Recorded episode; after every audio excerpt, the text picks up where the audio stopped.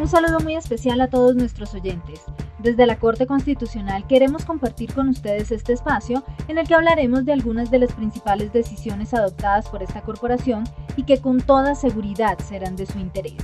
Hoy hablaremos de un tema relevante y es la importancia de insistir en que los proyectos urbanísticos cumplan con ciertas condiciones para que las personas en situación de discapacidad se puedan movilizar. Veamos qué ocurrió. La hija de un hombre en condición de discapacidad presentó tutela contra la Secretaría Distrital del Hábitat de Bogotá debido a que la entidad resolvió exonerar al constructor del conjunto residencial donde vive al sur de la capital de realizar las adecuaciones necesarias para que personas como su padre se puedan movilizar. El conjunto no cuenta con rampas ni senderos peatonales que garanticen la libre locomoción de las personas en condición de discapacidad, lo cual dificulta mover a su papá, que sufrió una trombosis cerebral, ocasionándole una parálisis total en el cuerpo. Con fundamento en la queja presentada por el administrador del conjunto residencial, la Secretaría Distrital del Hábitat inició un proceso administrativo en el 2014. Sin embargo, tres años después de haber sido denunciadas las deficiencias en la construcción y sin proponer ninguna solución alternativa, la entidad resolvió exonerar a la empresa que argumentó que en el conjunto era topográficamente imposible construir rampas. Al final, el procedimiento administrativo no produjo ningún resultado, además de configurarse un elemento de impunidad,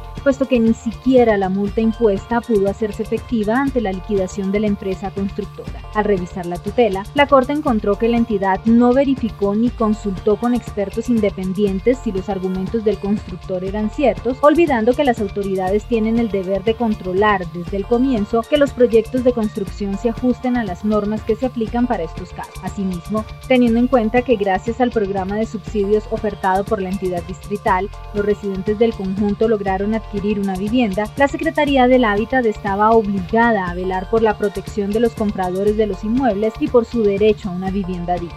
El fallo entonces le dio dos meses a esta entidad para que realice un estudio que permita determinar las posibles alternativas que puedan adoptarse para solucionar el problema. Después de esto, tendrá un mes para socializar la propuesta con los habitantes del conjunto para elegir la opción más adecuada. Finalmente, la solución definitiva deberá ser ejecutada y concluida en cuatro meses debido a que las obras tendrán que hacerse con cargo a recursos públicos, puesto que la entidad no actuó de manera diligente frente a la constructora, es indispensable que la Secretaría del Hábitat inicie los procesos judiciales o administrativos a que haya lugar con el fin de determinar la responsabilidad de los funcionarios que actuaron en el proceso adelantado contra la empresa. También se ordenó compulsar copias del expediente a la Procuraduría y a la Contraloría para que valoren la actuación de los funcionarios de la entidad, pues con su conducta provocaron un perjuicio patrimonial para el Estado por los costos que supone el cumplimiento de la sentencia.